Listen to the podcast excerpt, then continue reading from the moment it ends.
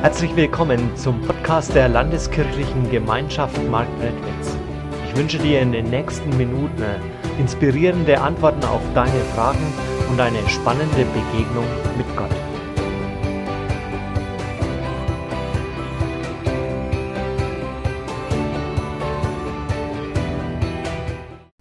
Neue Perspektive gewinnen. Wie ist denn das eigentlich? Mit welcher Erwartung bist du heute Morgen hierher gekommen? Also vielleicht sagt ja einer, naja, ich, ich komme immer am Sonntag in Gottesdienst, ich habe keine große Erwartung. Oder vielleicht bist du gekommen und hast gedacht, naja, vielleicht wird es nett werden. Naja, dann wird es in irgendeiner Weise auch nett werden. Aber was hast du für eine Erwartung? Ich glaube, das ist ein großes Problem in unserer Zeit heute, dass viele Menschen keine Erwartung mehr an Gott und auch keine Erwartung mehr an einen Gottesdienst haben. Da ist es nur noch Tradition und weil man es gewohnt ist, geht man halt hin oder nicht hin, weil man es so gewohnt ist. Oder vielleicht, vielleicht war es ja auch so, dass du schon mal von Gott berührt worden bist und genau deswegen in Gottesdienst gekommen bist, aber inzwischen ist es einfach so still geworden und du gehst halt hin, weil du sonst nichts anderes zu tun hast. Wie ist das? Ich will dich mal ganz persönlich fragen, hast du die Erwartung, dass dich Gott heute, morgen in diesem Gottesdienst berühren kann? Dass er dein Herz ganz neu anrühren kann? Wir wollen heute eine Geschichte anschauen, auch von einer Frau, die erwartungslos in einen Gottesdienst ging und dann von Jesus berührt worden ist. Und das hat Entscheidendes in ihrem Leben verändert. Aber die ganze Geschichte außenrum ist auch etwas, wo zeigt, dass wir neu von Jesus berührt werden müssen. Ich lese uns aus Lukas 13 die Verse 10 bis 17. Am Sabbat lehrte Jesus in einer Synagoge. Eine Frau hörte ihm zu. Sie wurde von einem Geist beherrscht, der sie krank machte. Seit 18 Jahren war sie verkrümmt und konnte nicht, sich nicht mehr aufrichten. Als Jesus sie sah, rief er sie zu sich. Du bist von deinem Leiden erlöst. Er legte seine Hände auf sie, sofort richtete sie sich auf und dankte Gott von ganzem Herzen. Aber der Vorsteher der Synagoge war empört darüber, dass Jesus die Frau am Sabbat geheilt hatte. Er sagte zu den Versammelten, die Woche hat sechs Arbeitstage, an denen könnt ihr kommen und euch heilen lassen, aber nicht ausgerechnet am Sabbat. Doch Jesus, der Herr, erwiderte, ihr Heuchler, ihr bindet doch eure Ochsen oder Esel auch am Sabbat vom Futtertrog los und führt, sie, führt ihn zur Tränke.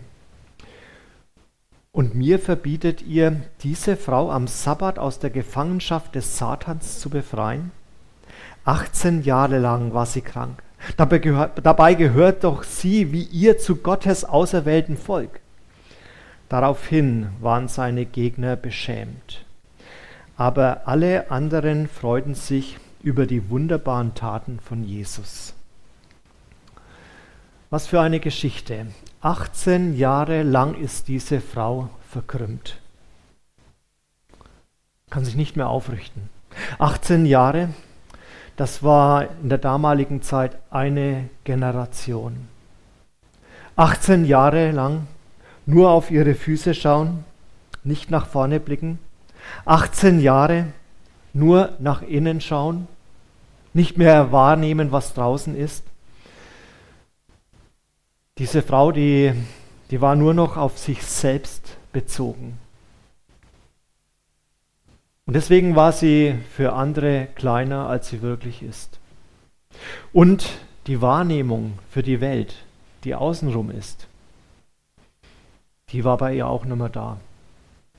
Sie war begrenzt. Wo bist du eigentlich verkrümmt?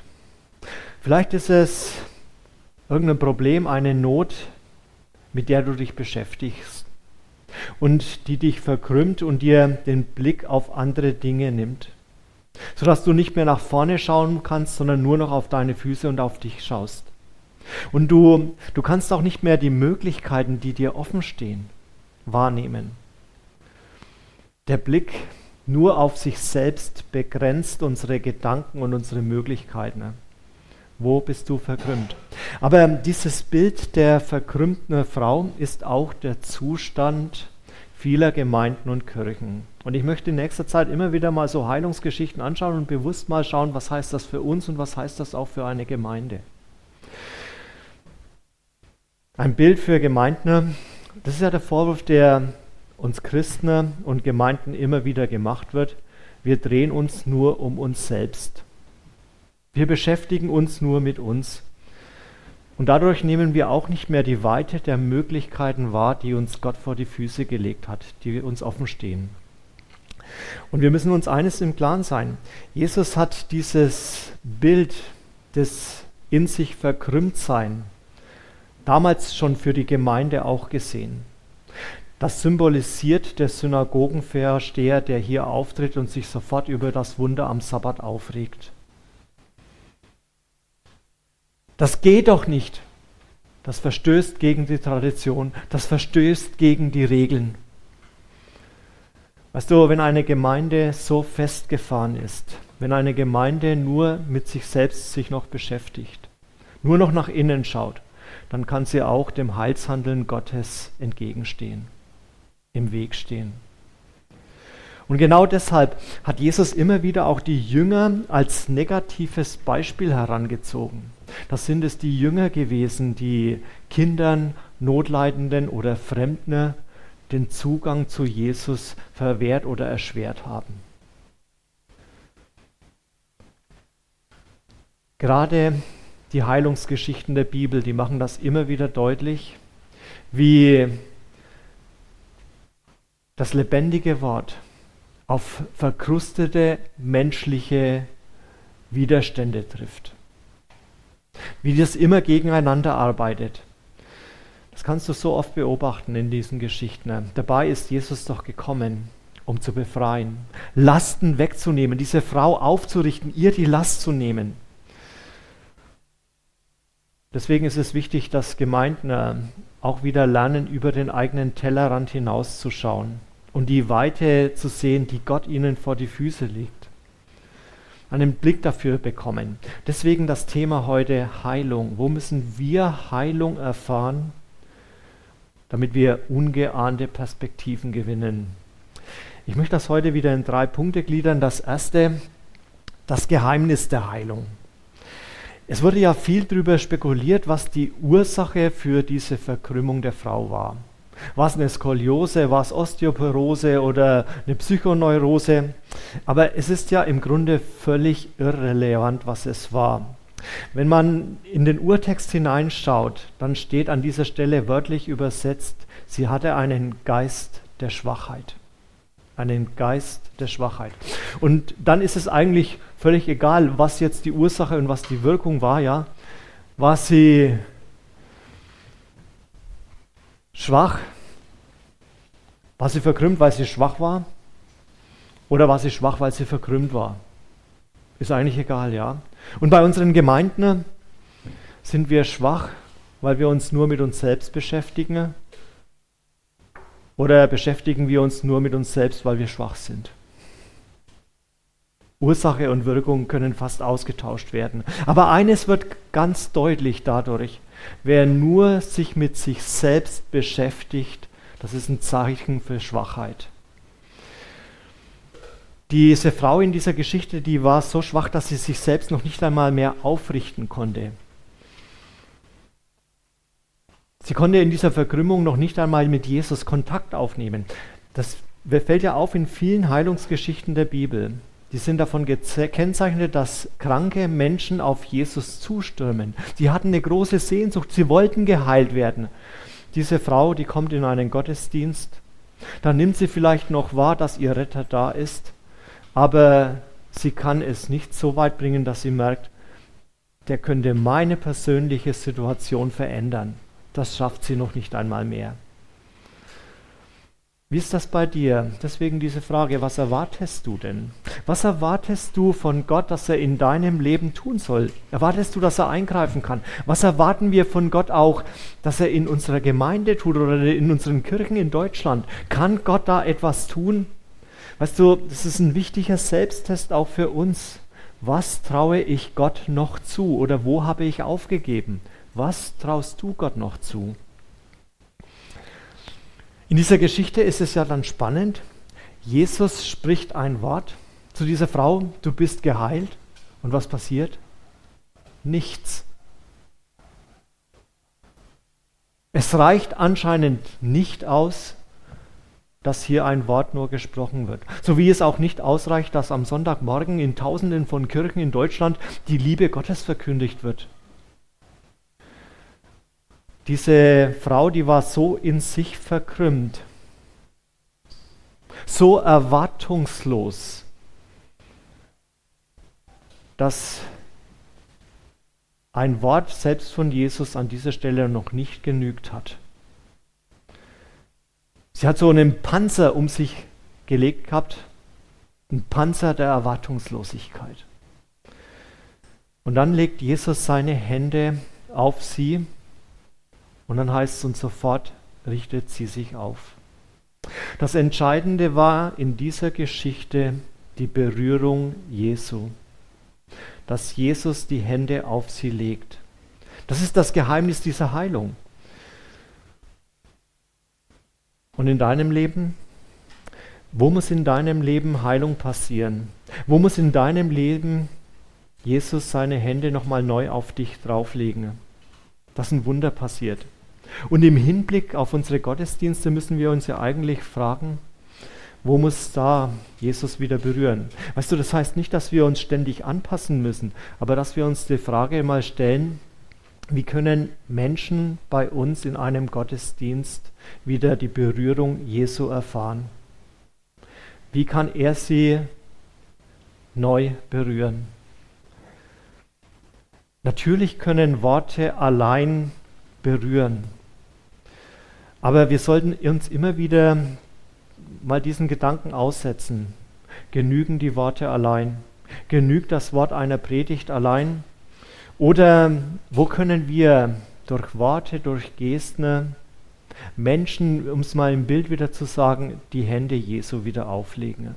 Dass sie diese Berührung auch wieder spüren, dass sie merken, sie sind von Jesus geliebt. Und die Frage, die du, die du dir dabei stellen kannst, ist doch, was ist dein Part dabei? Wo kannst du für eine Atmosphäre sorgen oder dafür sorgen, die Menschen, die du mitbringst, die du einlädst, dass sie merken, dieser Jesus, der möchte mich in diesem Gottesdienst berühren. Ich bin angenommen von ihm. Dass sie merken, das hat wieder existenzielle Bedeutung für mich. Weißt du, dass Jesus vor 2000 Jahren diese Frau geheilt hat, ist völlig uninteressant, wenn nicht ein Mensch merkt, dass dieser Jesus für ihn Bedeutung haben könnte und sein Leben verändern könnte. Wenn er nicht merkt, dass er von Jesus berührt werden kann. In dieser Heilungsgeschichte, da kommt diese Frau dann von einer passiven Rolle der nur Zuhörerin heraus in eine aktive Rolle. Da ruft Jesus sie zu sich, sie wird geheilt, da wird sie eingebunden in diese Geschichte und aus diesem passiven Verkrümmtheit, aus diesem kommt sie heraus aus ihrem Schneckenhaus und wird plötzlich selbstbewusst. Sie lobt Gott. Könnt ihr euch vorstellen, was da los war? Das war eine Synagoge, ja. Das war wie in einem deutschen Gottesdienst. Psst, psst, ruhig, ja. Und die steht auf, die, die macht einen Freudentanz, ja, und lobt Gott. Also, was wäre da bei uns los, ja? Wenn einer jetzt halt einfach so im Gottesdienst, ja, so Hände heben und, und tanzen. Aber vielleicht müssen wir genau das auch wieder lernen. Dass wir uns von dieser Frau anstecken lassen. Dass wir nicht fragen, was gehört sich, sondern dass wir unserer Freude Ausdruck verleihen. Denn mal ehrlich, wie viele Gottesdienste gleichen eher einer Trauerveranstaltung, als dass man da entdecken kann, dass Freude drin ist? Wo, wo haben, wagen wir es, unserer Freude mal Ausdruck zu verleihen? Das Zweite, das geht doch gar nicht. Das geht doch gar nicht. Also, da freut sich diese Frau, sie ist geheilt Sie kann wieder aufrecht gehen, sie jubelt. Und dann passiert's. Der Synagogenvorsteher stellt sich hin und sagt, das geht gar nicht. So wie wahrscheinlich in vielen Gemeinden sich auch einige beschweren würden oder viele, wenn plötzlich Leute da rumtanzen würden, wenn plötzlich die Dinge anders laufen, wie man das gewohnt ist. Diese geheilte Frau, die hatte 18 Jahre lang den Blick nur auf ihren Weg. Die war verkrümmt, 18 Jahre lang. Und plötzlich hat sie den Blick hin zu Gott, kann ihn sehen. Und der Vertreter der Institution damals, der holt sie auf den Boden der Tatsachen zurück. Auf die Nieder in die Niederungen des religiösen Betriebs. So feiert man keinen Gottesdienst. Bei uns nicht. Also das, was die Frau macht, das geht gar nicht für ihn. Und ich bin mir sicher, ich will da gar nicht so auf den rumhacken, ja. Jeder von uns hat auch seine Grenzen. Seine Grenzen, wo er sagt, das geht gar nicht. Und es wäre gut, wenn wir auch unsere Grenzen mal überprüfen. Ist es eigentlich nur meine Grenze oder stimmt die mit der Bibel überein? Ist es meine Grenze oder ist es auch eine Grenze, die Gott gesetzt hat? Das Erstaunliche, dieser Synagogenvorsteher, da greift ja jetzt Jesus und die Frau gar nicht direkt an, sondern der richtet sich an die Gemeinde, an die Leute, die da sind. Und sagt er, die Woche hat sechs Arbeitstage. Die könnt ihr nutzen, um, eure, um zu kommen und euch heilen zu lassen, aber nicht am Sabbat. Das geht gar nicht. Also anstatt sich über das Wunder zu freuen, dass diese Frau gesund geworden ist, und mal drüber nachzudenken, ob es ihm auch gut, gut tun würde, mal den Blick nach vorne zu richten, in die Zukunft zu richten, fängt er an, Kirchenordnungen und Gesetze zu zitieren. Das können wir nicht machen. Weißt du, diese Haltung finden wir leider in vielen Gemeinden. Dass sofort ein Aufstand da ist, wenn gegen die Traditionen und gegen die gewohnten Formen etwas getan wird. Wenn der Blick nach vorne vielleicht kommt, nein, nein, wir müssen doch das so machen, so haben wir das immer gemacht. Wie ist das denn? Was bestimmt denn dein Handeln, dein persönliches Handeln? Bist du in die Zukunft gerichtet oder hängst du mehr in der Vergangenheit fest? Das können Traditionen sein, das können Erwartungen sein, das macht man bei uns so. Oder das können aber auch Fehler der Vergangenheit sein, die dir anhaften und die dir den Blick nach vorne wegnehmen. Was verhindert das, dass du nach vorne schauen kannst? Paulus, der sagt einmal im Brief an die Philipper, und man muss das eine wissen, der den Philipperbrief, den hat Paulus aus dem Gefängnis geschrieben und es ist der fröhlichste Brief, den er überhaupt geschrieben hat. Und er musste mit, mit seinem nahen Tod rechnen. Und dann schreibt er dort, noch bin ich nicht am Ziel angekommen. Aber eines steht fest, ich vergesse, was hinter mir liegt und schaue nur noch auf das Ziel vor mir. Welche Relikte der Vergangenheit musst du loslassen, damit du nach vorne schauen kannst? Und auch in unseren Gemeinden müssen wir doch eigentlich mal wirklich alles auf den Prüfstand legen und fragen, was von dem, was wir tun, ist eigentlich dazu da, dass Menschen unserer Zeit Jesus noch finden. Oder wo müssten wir vielleicht gewohnte Formen, gewohnte Liturgien, ja, und Liturgie ist nicht nur irgendein Xingsangs, ja, sondern das kann auch eine bestimmte Abfolge sein in einem Gottesdienst. Wo müssen wir auch das mal auf den Prüfstand legen und fragen, versteht das ein neuer, ein, Mensch unserer Zeit eigentlich noch? Oder wo müssten wir das in neue Sprache und in neue Formen gießen, dass Menschen Jesus wieder erkennen können? Wer nur nach innen blickt, kann nicht nach außen schauen.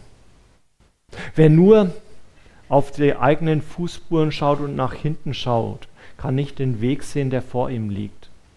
Ich glaube, genau deswegen hat Jesus diesen berühmten Satz vom Pflügen gesagt. Wer seine Hand an den Pflug legt und schaut zurück, ist nicht geschickt für das Reich Gottes. Also wer da anfängt nach hinten zu schauen, der wird Schlangenlinien fahren. Nur wenn du nach vorne schaust, kannst du auch eine gerade Furche ziehen. Wer Reich Gottes bauen will und sich von der Vergangenheit beherrschen lässt, der wird immer irgendwo im Weg stehen. In wie vielen Gemeinden passiert aber genau das Gleiche heute? Das, was Jesus da mit dem Vorsteher der Synagoge erlebt hat, dass Traditionen wichtiger sind, wichtiger als Heilung. Dass es wichtiger ist, als dass Menschen wirklich Jesus wieder begegnen können. Im Grunde muss man ja sagen, das heißt doch, Gott darf Heilungen oder Wunder nur tun, wenn er sich an die Ordnungen hält.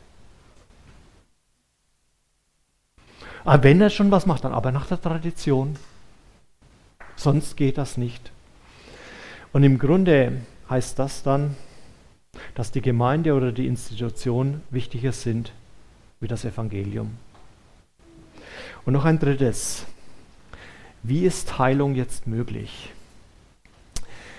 Also Jesus ist ja normalerweise sehr liebevoll zu Menschen. Das gibt mir so manchen Trost, ja. Aber an dieser Stelle da geht ihm anscheinend der Hut hoch, ja. Da, da ist er entsetzt, da beschimpft er seine Gegner, ihr Heuchler. Oder man könnte das an dieser Stelle auch übersetzen, ihr Frevler. Ein Frevler ist einer, der im Namen Gottes gegen Gott agiert.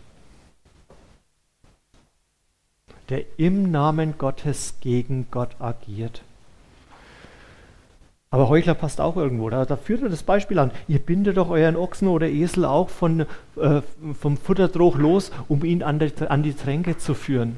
Und damit sagt Jesus, ja, man kann im Grunde über den Geltungsbereich mancher Gebote durchaus diskutieren.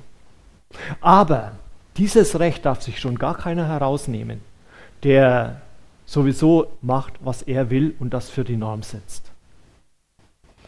Und damit kritisiert er das auf zweifache Weise. Da sagt er nämlich, es ist eine Schande, wenn wir Traditionen und Rituale über die Liebe setzen.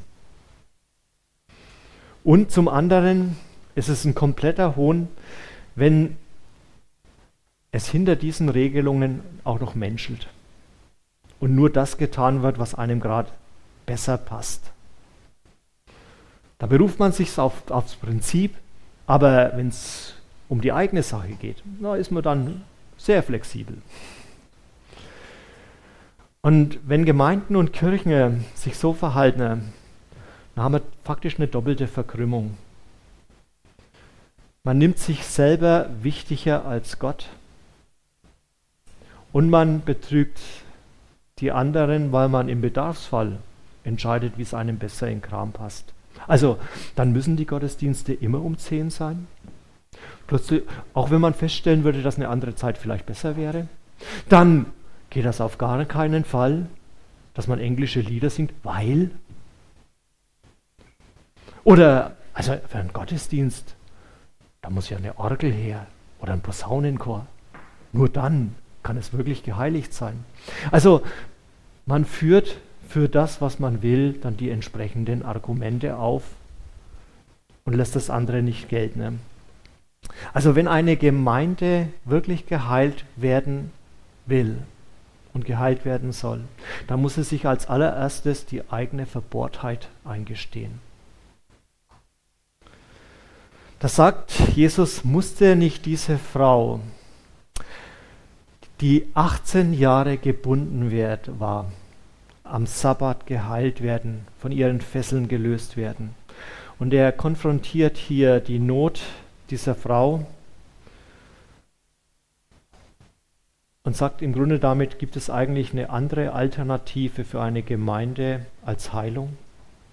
Gibt es eine andere Alternative für uns, als dass wir Menschen die Tür zu Jesus ganz weit öffnen?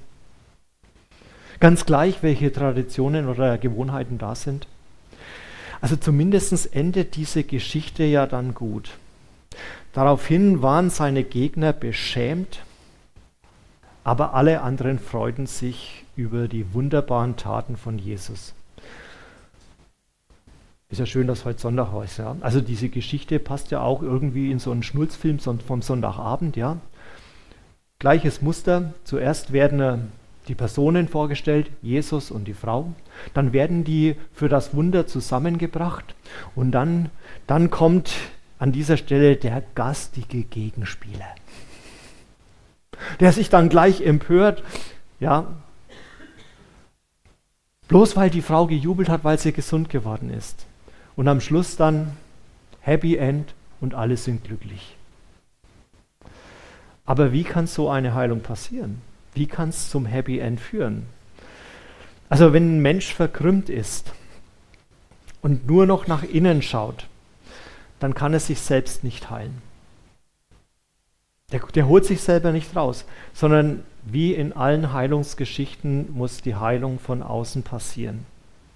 Oder um es mal fromm auszudrücken, für dich und für deine Gemeinde, du musst neu von Jesus berührt werden. Er muss seine Hände auf dich legen. Und du musst erkennen, an welcher Stelle du nicht die Schönheit des Glaubens herausstellst, sondern die Enge der Traditionen wo du den Weg eng machst. Haben wir den Mut, die Hand an den Flug zu legen und nicht nach hinten zu schauen, sondern nach vorne zu schauen? Haben wir den Mut, auch gegen Widerstand zu sagen, wir wollen dorthin und wir wollen, dass Menschen wirklich Jesus finden? Bei dieser Frau konnte Heilung passieren, wo sie aktiv geworden ist, wo sie zu Jesus hingegangen ist. Und so wie bei dieser Frau kann ein Heilungsprozess auch bei uns nur gelingen, wenn der Kranke daran beteiligt ist. Also es ist ja eine Illusion, ähm, dass wir uns manchmal auch meinen, Heilung kann ganz schnell passieren. Ja, kann passieren. Aber manchmal, manchmal ist es auch ein langwieriger Prozess. Und nicht umsonst erwähnt Jesus gleich im Anschluss zwei Gleichnisse das Gleichnis vom Senfkorn und vom Sauerteig, wo er deutlich macht, dass das Wachsen des Reiches Gottes manchmal auch Zeit braucht und Schritt für Schritt geht. Und dann ist es gut, wenn wir mal uns selber prüfen und fragen, wo stehe ich denn eigentlich zurzeit? Wo stehe ich auf der Seite der Traditionen oder wo stehe ich auf der Seite der Heilung? Wo sind da liebgewonnene Gewohnheiten, die ich vielleicht mal aufgeben müsste, damit andere eine Chance haben, Jesus zu finden? Wo muss ich wieder neu von ihm berührt werden und aufgerichtet werden? Dass ich Mut bekomme und aus meiner Verkrümmung rausgehe. Aber wie kann das heute passieren? Also in Deutschland sind wir ja sehr geprägt von Zäunen. Jedes Grundstück hat seinen Zaun, wo angezeigt wird, wem es gehört. Jede Gemeinde, jede Kirche hat so ein Zaundenken. Das sind die Kirchengemeinde in Sprengel eingetragen, äh, geteilt, ja, und Pfarrer kommt ja von Pferch, ja. Da hat jeder seinen Pferch. Die Zäune sind abgesteckt, da werden Menschen eingeteilt in getauft und ungetauft, in Gottesdienstbesucher und Karteileichen, in Mitglieder und Nichtmitglieder, in drinnen und draußen, in Leute, die mitarbeiten und die nicht mitarbeiten. Wir haben ja lauter Zäune in unserem Denken. Und vielleicht wäre es gut, wenn wir dieses Denken mal aufgeben würden. Oder Gemeinden, ja, die werden danach beurteilt, ja, dass sie möglichst viele Leute von draußen nach drinnen holen.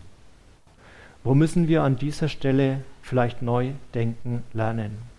Ich habe gelesen, in Australien, da ist es mit den Zäunen nicht so.